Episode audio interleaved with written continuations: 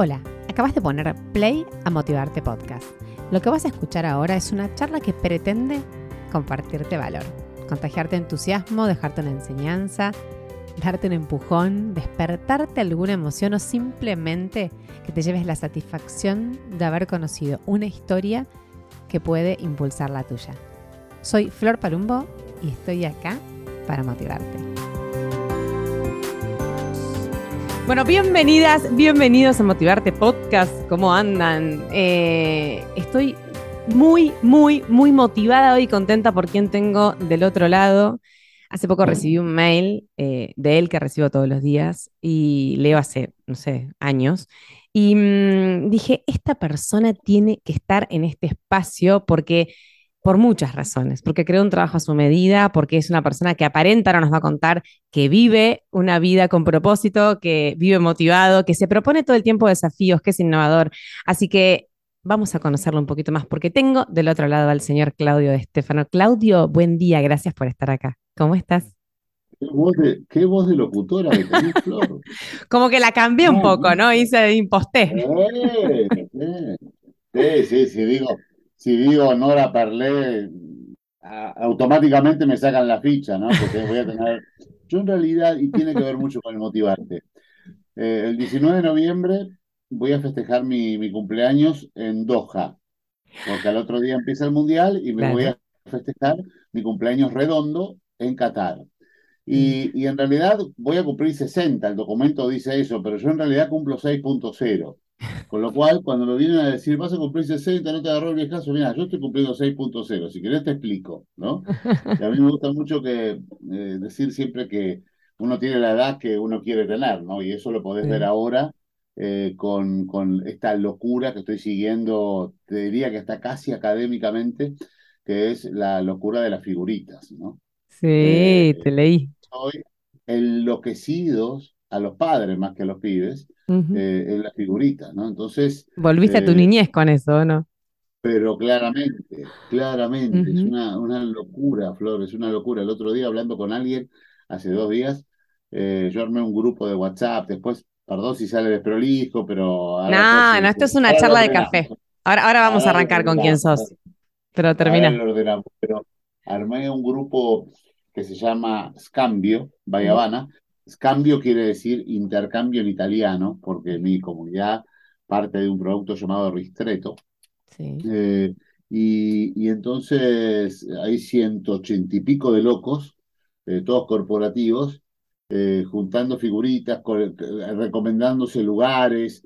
Recién mandó el gerente general de Habana, Anauris, un, un video de un local en Becar, un mayorista, con 83 personas haciendo cola. No. Y te dan. Y te Todo tu culpa. No, es una locura. Y bueno, estaba charlando con un amigo, con Alejandro Pozo, mm. eh, y le contaba esta locura y me dice, uche, me hiciste acordar al patio del recreo donde cambiábamos las figuritas. Y dije, uy, qué buena idea.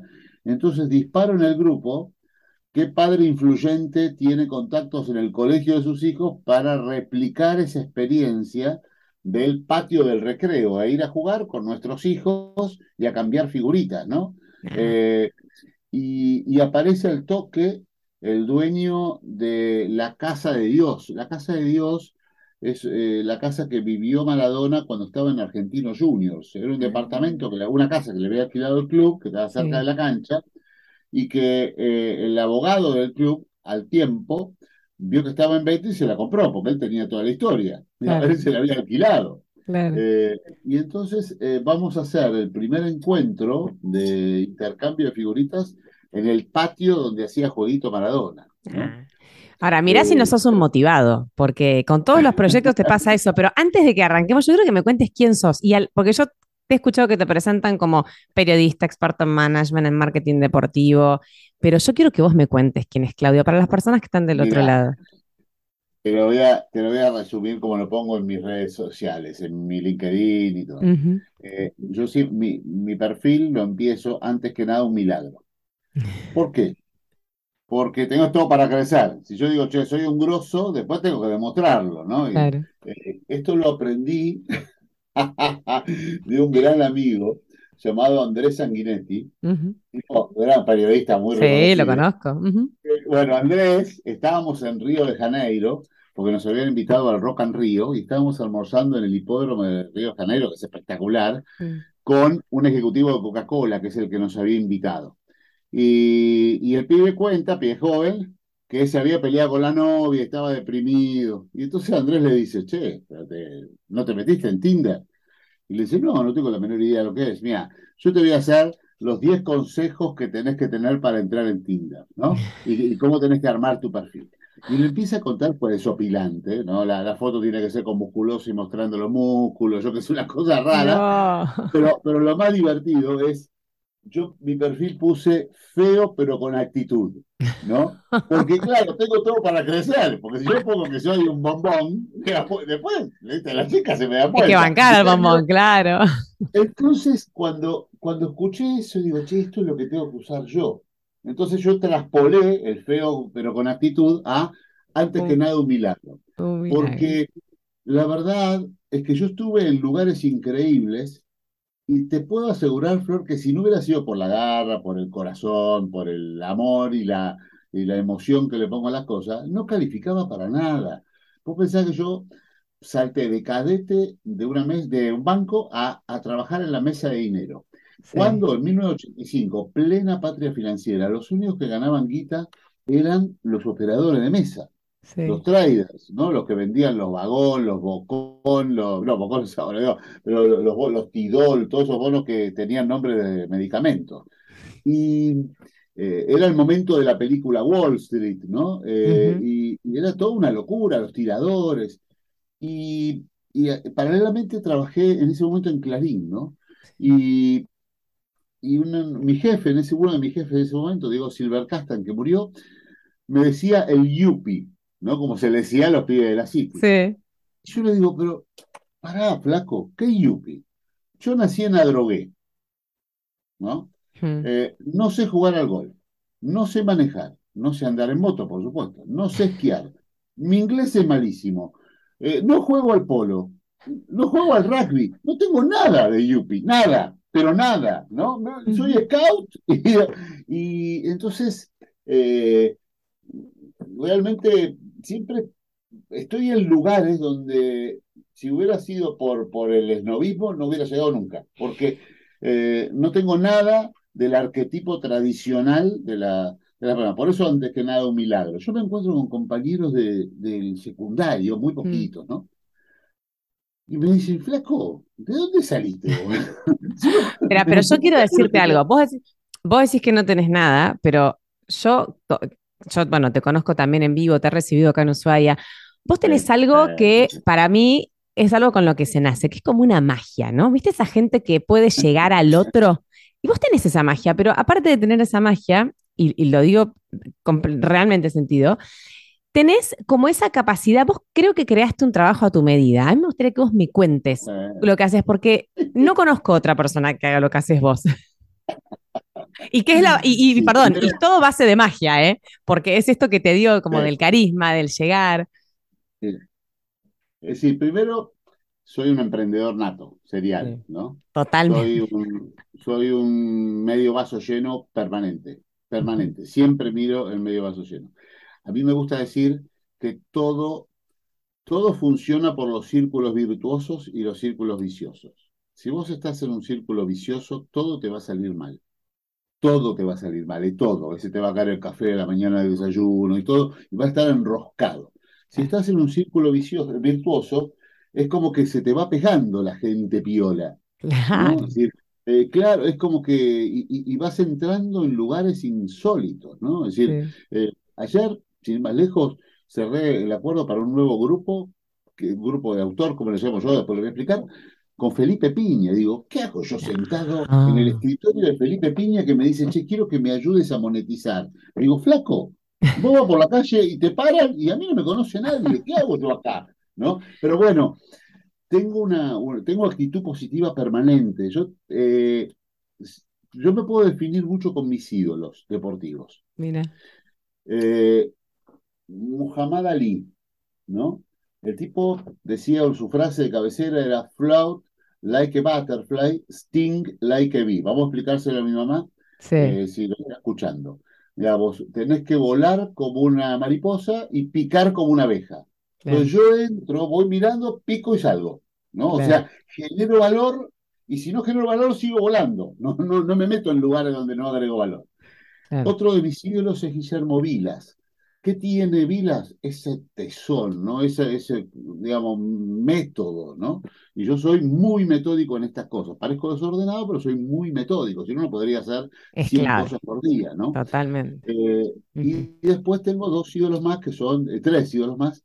Eh, uno que es el Loco Gatti, ¿no? El arquero de Boca, el ex arquero de Boca, loco, ya te lo está diciendo todo. Era un tipo que barría con una escoba, le decían que parecía una escoba por lo flaco, y se agarraba una escoba y barría el área, en un partido Boca River, ¿me entendés? Es decir, era una locura, ¿no? Claro. Eh, el Loco Palermo, ¿no? Martín Palermo, que es gran ídolo mío. ¿Por, por qué? Porque el tipo se reconvirtió y se cayó y volvió y se le cayó una tribuna arriba y volvió.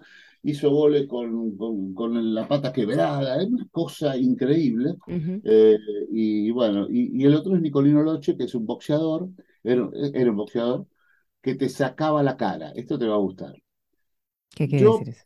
yo cuando empecé a competir, todos competimos en nuestra industria, eh, en todas las industrias, pero en nuestra industria es muy particular la de los medios, porque eh, vos tenés el tipo que es muy bueno, brilla, y los mediocres te lo van serruchando, miran más para el costado que para adelante, ¿no? Claro, Entonces yo sabía que yo iba a brillar, yo le, tenía mucha fe, sabía que iba a hacer las cosas distintas, tengo una mirada distinta, sí. digamos, mi, frase de cabecera es hay otro partido, el tercer ojo, mi programa de radio, o sea, tengo, tengo cosas, yo, yo sé que hago cosas distintas. Ahora, ¿Cómo, cómo convivo con la gente? Entonces, mira lo que hice en uno de mis programas de radio llamado Negocio Redondo. Yo hablaba de negocios. Y entonces, todos los días había creado una sección que se llamaba En el Tintero. Llamaba al periodista que había hecho la noticia de negocio más importante del día y le preguntaba qué le había quedado en el tintero. Eso tenía un doble efecto. Si vos estás escuchando el podcast y yo te cuento algo y no digo quién es la persona, la gente piensa que, que la información fue mía. Y la verdad es que yo sería injusto, no sería fair play, porque eh, la, la información fue de otro, de claro, Andrés Sanguinetti. claro. Ahora, yo lo sacaba al aire a Sanguinetti eh, para que él contara eh, qué le había quedado en el tintero tenía una doble función. La primera, si se había mandado un moco Sanguinetti, la culpa de Sanguinetti, no Claro. mía, no me la, no me la Te desligaban. ¿no? Pero claro, obvio. Y la segunda era, si en algún momento Sanguinetti creía que me, me quería cerruchar el piso por algo, y empieza, viste, ese periodismo de periodismo, periodistas, el tipo en algún lugar de su, de su cabeza va a tener, che, justo a este le voy a pegar. El único que me saca al aire, que me Claro. trata bien, justo a este, me busco. Entonces, de ahí nació mi teoría Nicolino Loche. Nicolino Loche era un boxeador muy famoso que te sacaba la cara, era un gran eh, esquivador, ¿no? Vos no le podías pegar.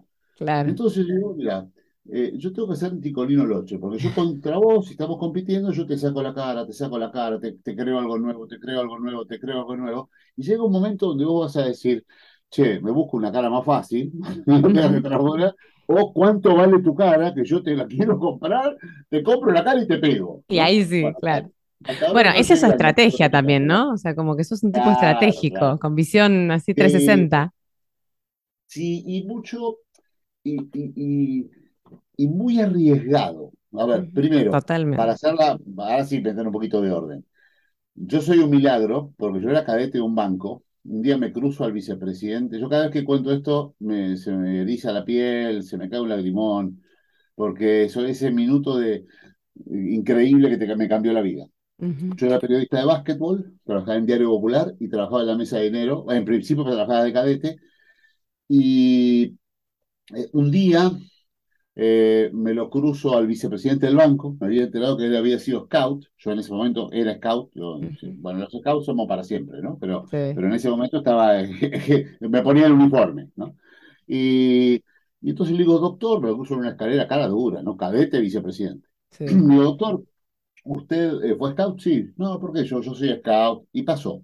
Al mes, el vicepresidente me llama y me dice, che, Claudio, se hizo un hueco en la mesa y yo te quiero subir a la mesa. a ver, otra vez, patria financiera, era jugar en el Real Madrid, sí, sí, cadete. Vos cadete.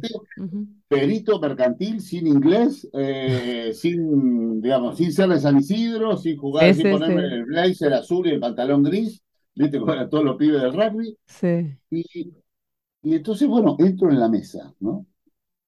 Hice algo muy disruptivo en la mesa, pero al, a los 10 días que estoy en la mesa, eh, entra la madre del vicepresidente y dice, ¿quién es el scout que está en la mesa? Digo, cagamos, me descubrieron. volvimos a la calabaza.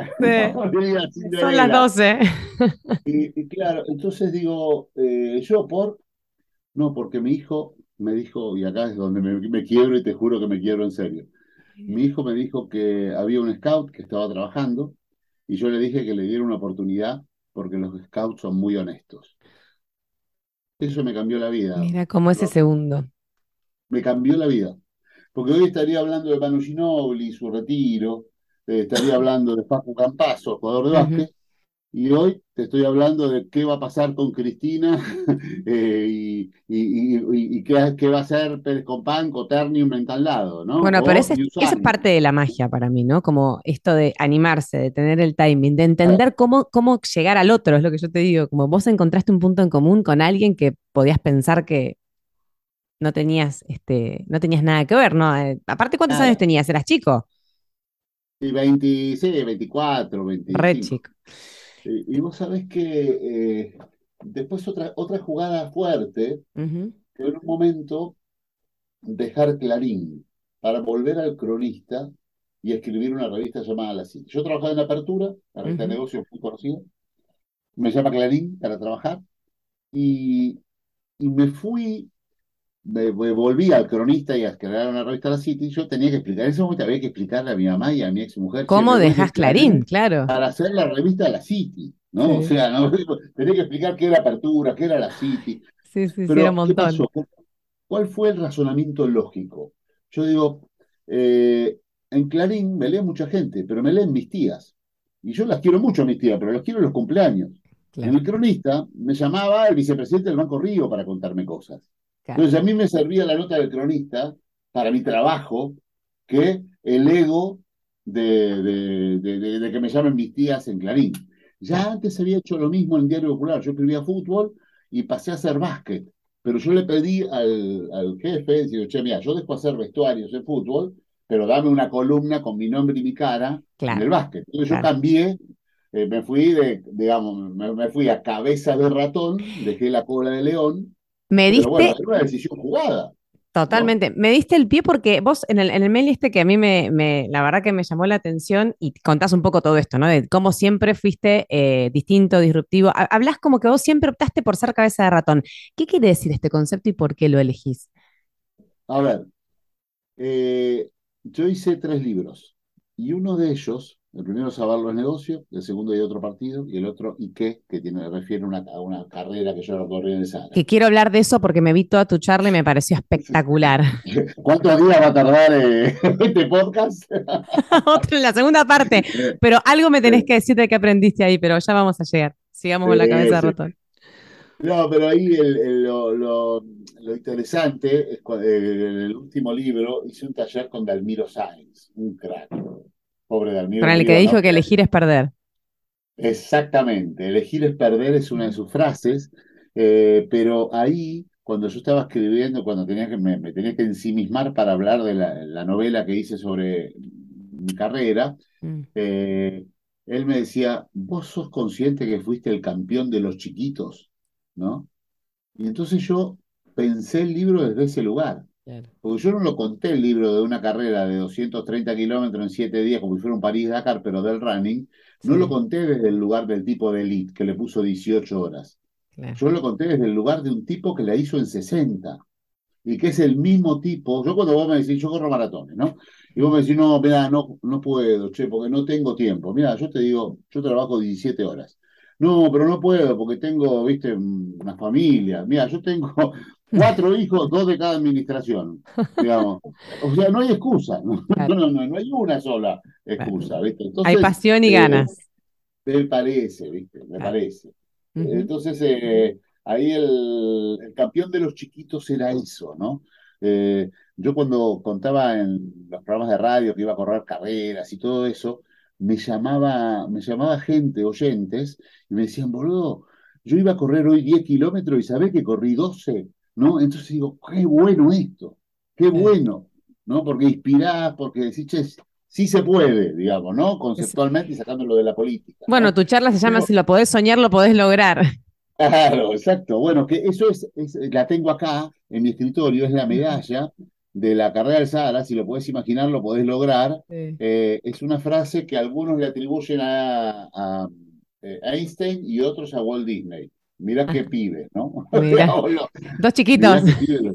Qué, bárbaro. Así que, no, realmente es un, son esas cosas que, que uno transmite, ¿no? Es decir, cuando vos estás en el círculo virtuoso, eh, a mí me pasa que todo, todas mis reuniones, todas es 99,999 de mis reuniones empiezan con el, con el que está enfrente diciendo, che, Claudio, te veo agotado, te veo cansado, te veo queroso, tendrías que estar más tranquilo, tendrías que descansar un poco más. Así empieza. Sí. ¿Cómo termina la reunión? Che, ¿qué podemos hacer juntos? digo, vos me estás jodiendo.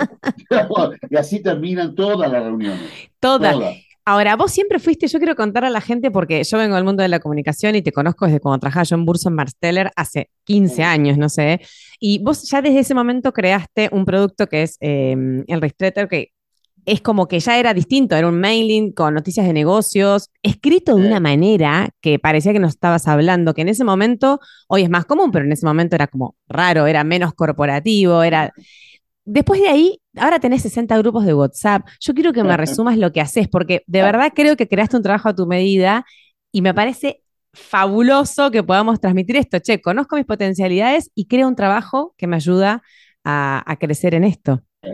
Te hago la trazabilidad. Yo primero, hace 18 años, creé un producto llamado de, de Stefano Bis, de Bis, que fue el primer, el primer eh, diario interactivo de negocios que fue el primero, fui el primero que vendió un banner. No había banners. no había ah, banners. No había. Entonces me siento en Gardiner con Pablo Chordoqui de Prosegur Alarmas en ese momento, ¿no? Que fue sponsor 18 años con nosotros, eh, Prosegur Alarmas. Eh, me siento y le digo, che, mira, voy a hacer esto. Me dice, ah, no, no, no, sé de qué, ni de qué me hablas, no entiendo nada. Le digo, mira, necesito que me acompañes, ¿no? Yo había dejado Infobae, Sí. Para, eso está bueno también. Perdón, Flor, pero No, no, no, pero está bien, está bien, está bien. Que aparte de dejar Infobae, era jefe de negocios en Infobae. Era el jefe de negocios en Infobae y mi hija Bianca, la tercera, mm. había nacido, tenía 40 años y había nacido hace tres meses, ¿no? Y, mi mujer me llama y me dice, eh, a Bianca la que conociste allá en la planta. Eh, sí, sí, sí. Mi mujer, mi mujer me llama y me dice, che, Bianca se empezó a reír. Esto fue un 14 de septiembre del 2003. Entonces llego a casa a las 12 de la noche, destruido, como hasta la una y estaba obviamente durmiendo, Bianca. La sopapeo para que se ría. Y digo, che, pará, estamos todos locos. Digamos, es necesario que haga esto. Y dije, al otro día lo fui a ver a Jorge Greco, que era el director, y le dije, Jorge, no sigo más en el diario.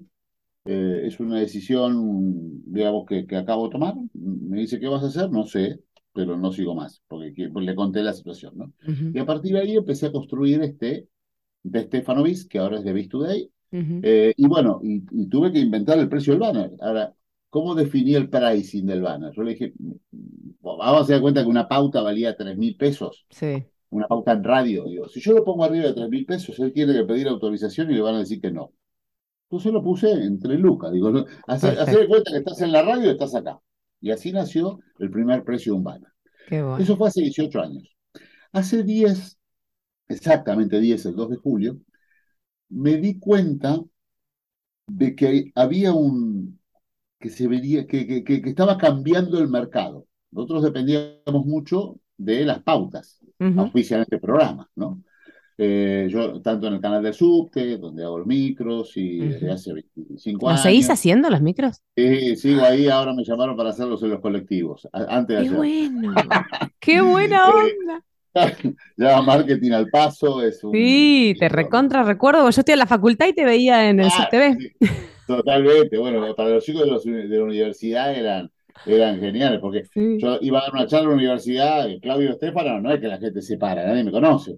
A yo, eh, digamos, soy, tal vez alguno me tiene del canal de suerte y ahí cambiaba todo. Ahí, ahí, ahí Aparte no había celular ni nada, como que la verdad que prestabas atención y lo mirabas muy bien, sí. Sí, sí. Así que entonces, eh, el, eh, digamos, voy a, hace 10 años digo, che, esto va a cambiar y, y decidí crear un producto llamado Ristretto, Mm. eh, que fue el que el que pagara fue que fuera por membresía. A ver, me adelanté en la Argentina cuatro años a lo que es el paywall. Claro. Para entrar en la Nación, el muro de pago que se llama, Sí. ¿no? Eh, hoy Clarín La Nación o lee, tenés que pagar si querés ver las notas, todas las notas. Bueno, eso he pensado. Y yo lo hice con un producto de red, mandé a 100 personas. Digo, mira, voy a hacer un producto que se va a llamar Ristretto, no tengo la menor idea qué va a ser, solamente pedirte, voy a contar cosas así, ¿no? y solo pedirte que me, ver si, me- si- si- si- vos, te- vos me bancarías un año con una membresía que valía, ya te voy a decir lo que valía y te va a gustar. Bueno, de esas 100 personas, 60 personas me contestaron al toque respuestas como, eh, por supuesto, un año de banco, claro, Claudito, y otro, las más emocionantes, ahora me toca a mí. Claro. Cuando una persona te dice, ahora me toca a mí, te está diciendo, flaco, ¿cuántas cosas me diste? ¿Cuánto me diste? Tremendo. Te juro que me hace, me cae la Qué lágrima. lo emoción. Sí, sí, sí, sí, sí. Porque, porque que un tipo más grosso que vos, que tiene 7-0 a la derecha más que vos, te diga, ahora me toca a mí, para mí fue inolvidable, Qué lindo. ¿no? Es Todo lo que había sembrado, ¿no? Darte Valió cuenta la de pena. Claro, valió la pena. ¿Qué precio? le- A mí me encanta poner los pricing, la- buscarle lógica. Yo hice un curso en Harvard de negociación eso. Ujú. donde uno de los puntos es legitimizar los números. ¿Por qué pones el número que pones? ¿Por qué vale mi charla tanto? ¿No? ¿Con qué lo, digo, ¿con qué lo calzás? Y el banner ya te dije, lo calcé con una- un aviso de radio, y el ristreto, eh, dije, a ver, el ristreto va a ser yo como un juglar contándote cosas todos los días, que no salen en otros lados. Entonces, como que me invitaras a tomar un café y yo ahí te cuento como un juglar. Entonces, ¿cuánto tenía que valer el ristreto? Tenía que valer Un café. 250 cafés. Ah, claro. Entonces, si un café, un, un ristreto en Habana, en Café Martínez, valía, bueno, ho- hoy, hoy te- ahora te voy a contar qué pasó ahora, ¿no? O sea, eh, Mm. valía 100 pesos, entonces la membresía anual salía 2.500 pesos, porque eran Claro. 250 cafés, Claro, ¿entendés? claro. Perfecto. Entonces, ahora la inflación, para, para demostrar la inflación de la Argentina, yo hice el índice ristreto. ¿Por qué? Un día, un día me levanté y dije, ¿cómo le explico a la gente? Bueno, ¿cómo le explico la inflación con Claro. bolón? Entonces digo, mira, hoy un café en Café Martínez vale 30 mil pesos, eh, tre- 320 pesos. Sí. Si vos multiplicás 320 por 250 días, te da un ristreto de 80 mil pesos por año. Por año.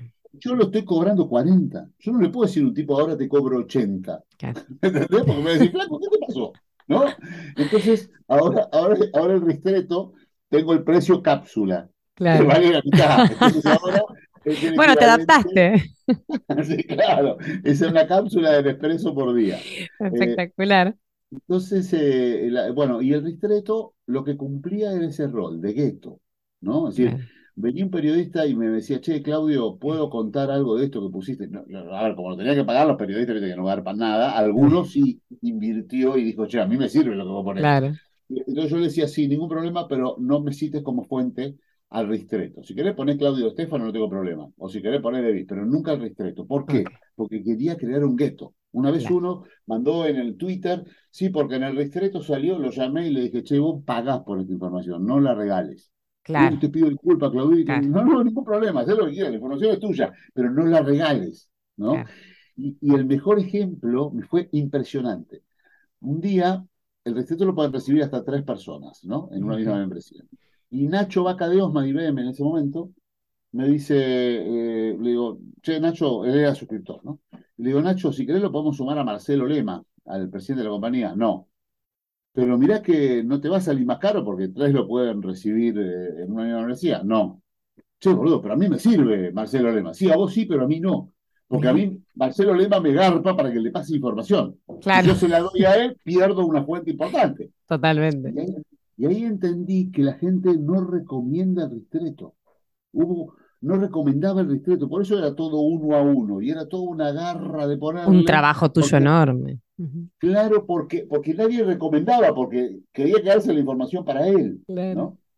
Así que Ahora, después de ahí, o sea, vos ¿Qué pasó generaste eso que lo seguís manteniendo y, y aparte la constancia que vos tenés que tener, porque todos los días tenés que Todos generar días. información de valor.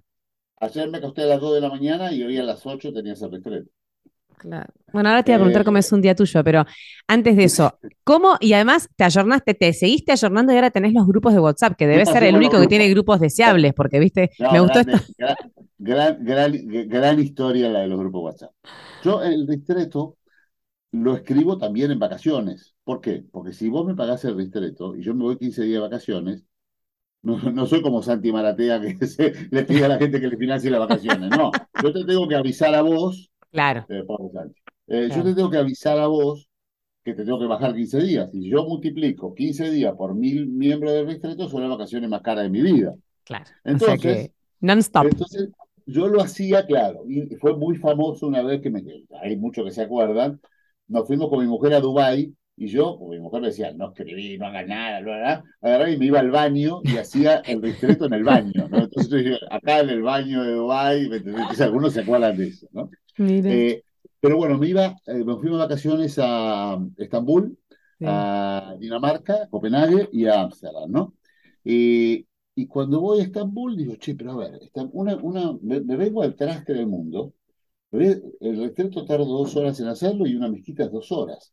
Digo, no me parece, ya que me vengo acá, ¿viste? no hago el retrato. Entonces, se me ocurrió crear un grupo de WhatsApp y decir, che, bueno, miren, voy a hacer un grupo de WhatsApp. Si alguno quiere seguir conectado, yo las cosas que voy pescando allá las voy mandando en el grupo de WhatsApp y si no, besito, besito, nos vemos dentro de 15 días. Claro. Bueno, armo el grupo de WhatsApp, se recontrayena el grupo de WhatsApp y me llama la gente de Samsung. Y me dice, Jan del Pino, me dice, che, yo quiero auspiciar este grupo. Digo, la, no puedo Qué creer lindo. armo el grupo y Sí. fue una explosión, porque yo te lo mandaba por audio, entonces me llamaban algunos, che, qué bueno, yo voy, eh, lo pongo con el Bluetooth cuando llevo a los chicos al colegio, me parece espectacular, seguí haciéndolo. Bueno, entonces empecé a hacer el Ristrefone, Sí. hace cinco años, Ristrefone. Y, y claro, después me empezaban a mandar cosas interesantes que todas me parecían divertidas, las iba poniendo y estaba eterno el Ristrefone. Entonces me empezaban a decir de todo porque estaba largo.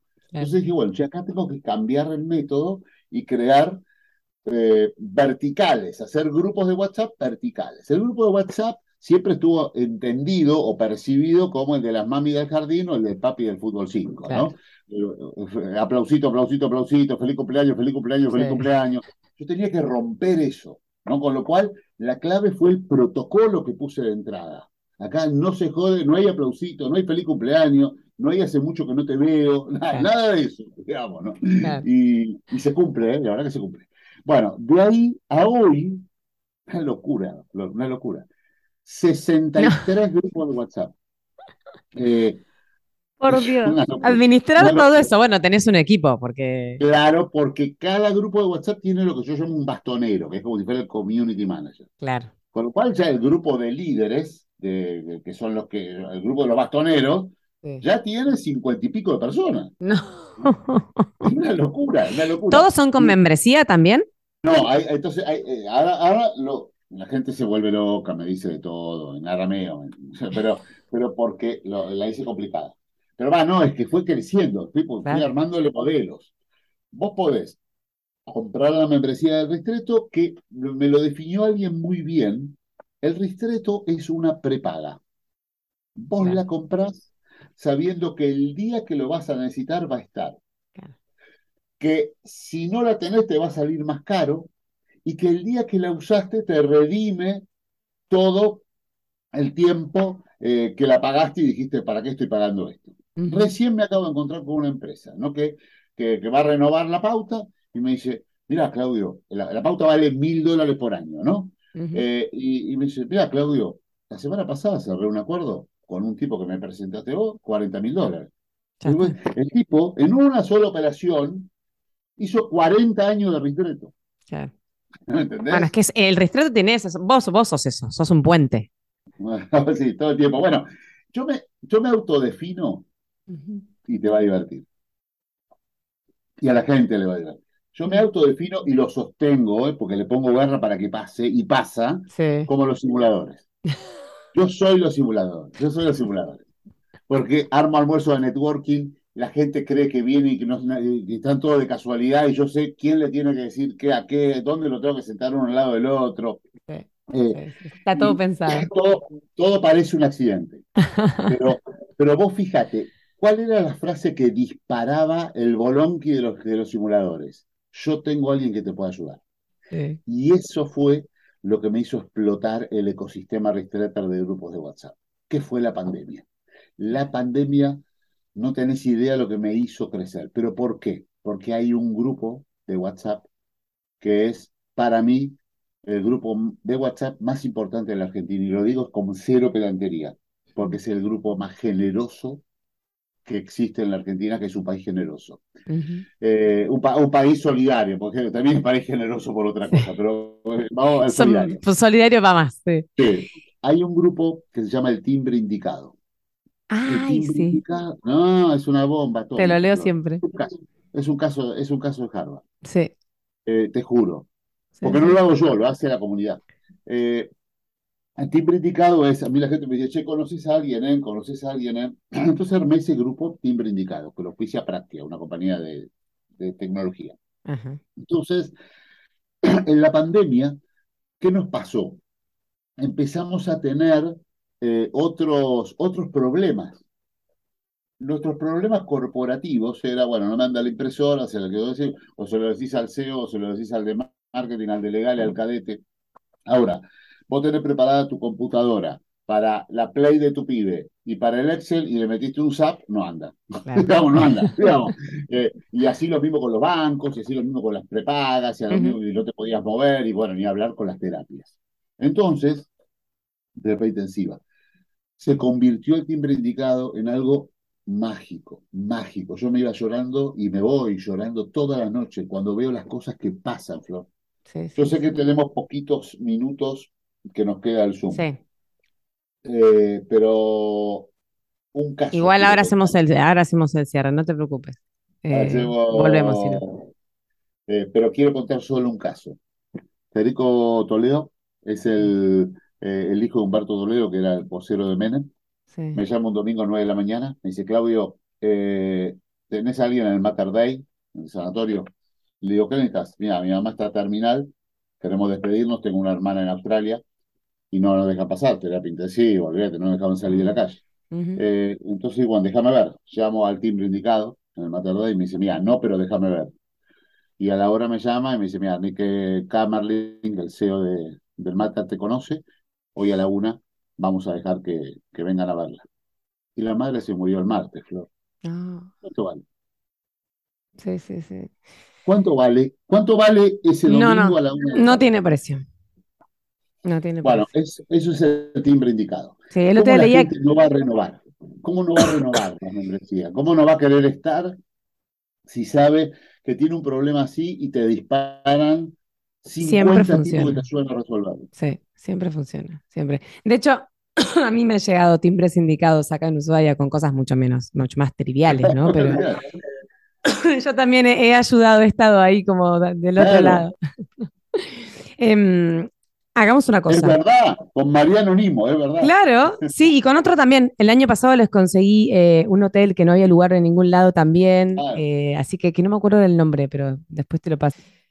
Bueno, cortito antes de terminar, yo quiero, vi tu charla, la quiero recomendar, una charla que pueden encontrar en, YouTube poniendo Claudio Estefano, que se llama Si no lo lográs, eh, si no lo- si lo soñás, lo, lo lográs, para que lo tengo acá, o si lo imaginás, ¿cómo es que me dijiste? Lo tengo lograr.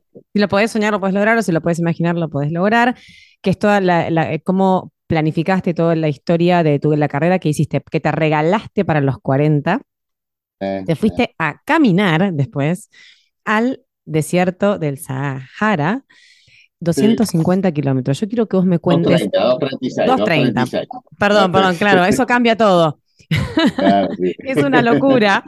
Eh, quiero que vos me Eh, cuentes qué aprendiste de eso, porque cómo preparaste, cómo pensaste, cómo trabajaste esto, sobre todo la cabeza, es fundamental para haberlo logrado, supongo. Y así debes trabajar en tu vida, con esto que hablaste de la eh, claro, planificación, etcétera. Así que, cortito, contame qué aprendiste. Sí, claro, bueno, bien cortito. Sí, yo, eh, yo lo planifiqué como una carrera de management, porque ahí tenías que gerenciar el peso, tenías que gerenciar el tiempo, tenías que gerenciar el descanso, eh, tenías que llevar una mochila de 18 kilos toda la carrera, ¿no? Es decir, porque tenías que llevar toda tu comida y toda tu, eh, tu ropa. Ujú, Hice detalles al estilo Rocky, yo la, la pensé como Rocky, ¿no? O sea, entrenaba en, el, en, el, en la pista del hipódromo de Palermo que tenía arena, porque si no en Buenos Aires, ¿cómo entrenás? En un claro, arenero, vas a ir un arenero de plaza. imposible. Eh, Así que fue interesante.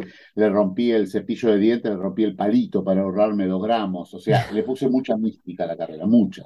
Eso fue el tema, ¿no? O sea, cada, ujú, cada duna, y por eso lo escribí en el libro, que, que es, un, es una novela donde hay tres personajes, un periodista que sigue a un corredor, el corredor, y el periodista que escribe, que tiene que inflar la nota porque el corredor era un lenteja, yo, los tres personajes era yo, ¿no? O sea, era un relato muy divertido, ah, eh, que te lo voy a hacer llegar.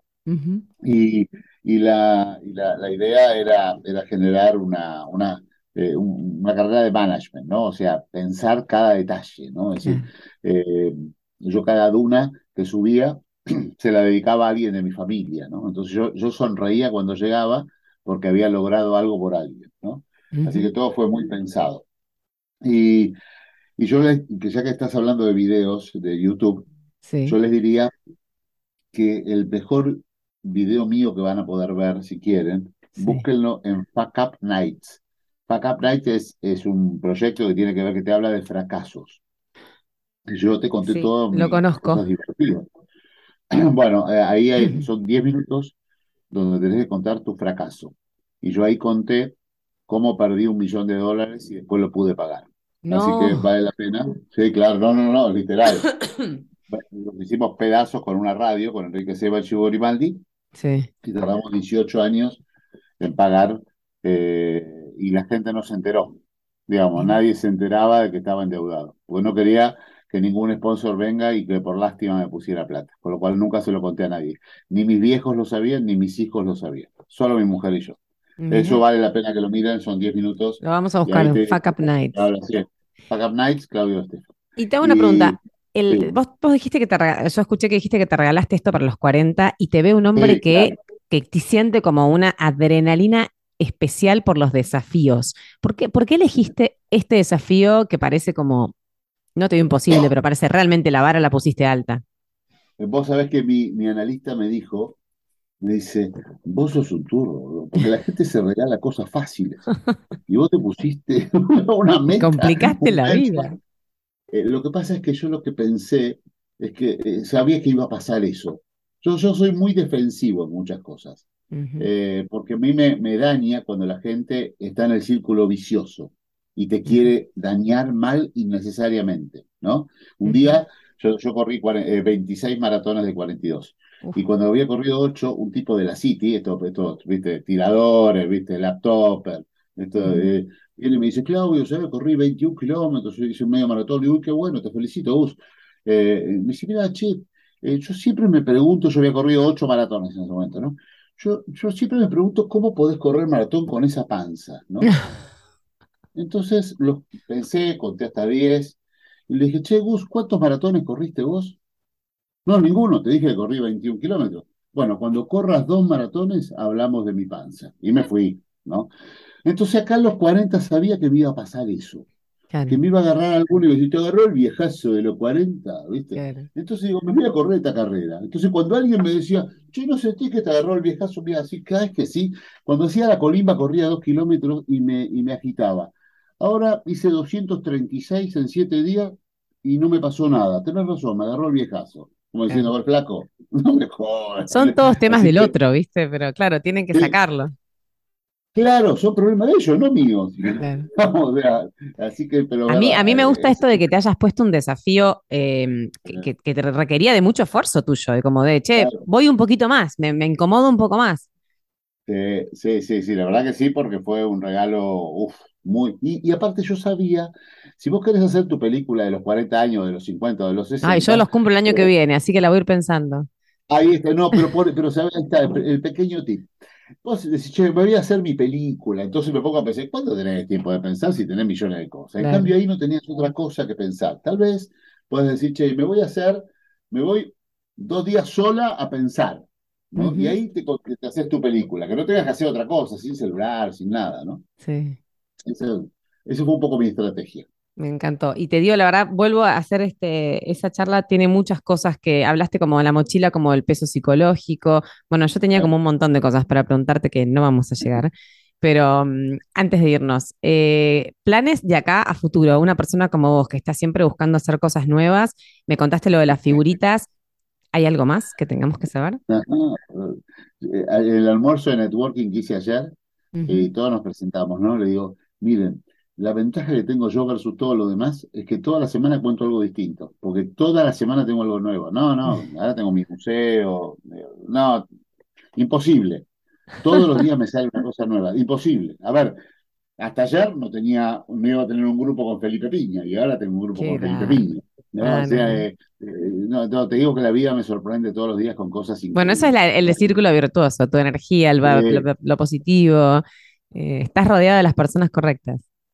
Sí, sí, aparte, mira, hay un, hay un libro que leí, yo leo poco porque no tengo tiempo, pero hay un libro que leí, que lo leí dos veces, es el único que leí dos veces. Se llama Once Anillos, que es de Phil Jackson, que fue técnico, fue el que gerenció en el Chicago Bull los egos de Michael Jordan, Scottie Pippen y Dennis Rodman, y que después se fue a gerenciar los egos de Kobe Bryant y Shaquille O'Neal en Los Ángeles Lakers. Imagínate ese libro. Es impresionante de cómo gerenciar los egos de tipos que, ganaban siete veces más que vos, que eran mucho más importantes que vos y te tenían que hacer caso. O sea, librazo, librazo de, la vida. ¿eh? Once anillos, bueno, ese lo vamos a dejar. 11 anillos. Perfecto. Y mm, ya que estamos, te pregunto la frase, porque también siempre me gusta cerrar con una frase. Y vos tenés varias, me pareció, ¿no? No, no, no, pero tengo una que voy a sacar de la caja. Te voy a sacar de la caja. A ver. Es una, frase que tengo que necesito explicarla. A ver. Hice con Jorge tú un consultor muy importante. Eh, una vez le dije, che, me tengo que repensar. Te quiero contratar, te voy a pagar, nos pusimos de acuerdo de la plata, que nunca le pagué, porque el consejo duró 10 segundos. Ahí me di cuenta que ya estaba. Él me dice, mira, lo primero que tenés que hacer es pensar si querés ser Adado Longobardi. Separemos los nombres, ¿no? o querés ser un empresario periodístico o un periodista estrella. Si querés ser un empresario periodístico, la radio que te importa nada, el horario que te, te importa nada. Si vos querés ser un periodista estrella, tenés que ganar Martín Fierro, tenés que ganar el Oscar, tenés que estar en CNN. Entonces, eso me cambió la vida. Me, me, reinventó, me volvió a cambiar la vida, ¿no? O sea, hoy tengo muy claro quién quiero ser y, que, no, eh, y, que no me genere esa, esa dualidad, porque el gran problema es si vos querés ser una edad, pero después te duele cuando no te invitan a intratables, estás en un problema. Y, lograr eso es, lo más importante.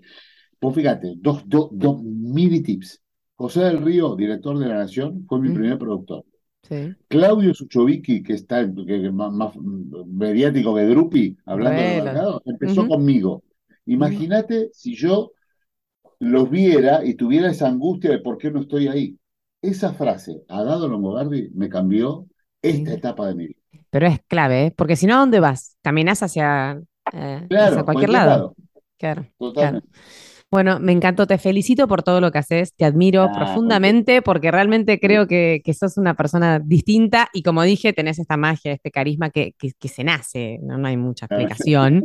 sos un gran, un gran generador de vínculos y de puentes, así que bueno, gracias por eso. Y, gracias por este tiempo y por dejarnos todo lo que nos dejaste. Así que, Claudio, todo lo bueno para vos. A mí me emociona, me emociona que estemos conectados desde este lugar. Para mí, poder contar estas cosas que puedan inspirar a otros eh, vale oro. Bueno, muchísimas gracias. es así. que me la pueden copiar, me la pueden copiar y ni siquiera decir, esto se lo escuché a Estefano. Decirle a sus amigos, mira lo que se me ocurrió, ahora voy a hacer a Pablo Cobardi, no hay problema, está todo bien. No registro nada de esto. Ahora me voy a correr la carrera al desierto de Sahara el año que viene. Dale, dale, dale, dale. para todo te sabe. Bueno, gracias Claudio. Todo lo bueno y bueno, gracias por este tiempo y a ustedes los veo, los escucho y los leo en el próximo episodio de Motivarte Podcast. Chau, chau, chau. Si te gustó el episodio, compartilo. Y si quieres ayudarme a que siga generando este tipo de contenidos, puedes invitarme un cafecito en el link que vas a encontrar en arroba heroína austral, mi perfil de Instagram. Gracias y nos vemos en el próximo episodio de Motivarte Podcast.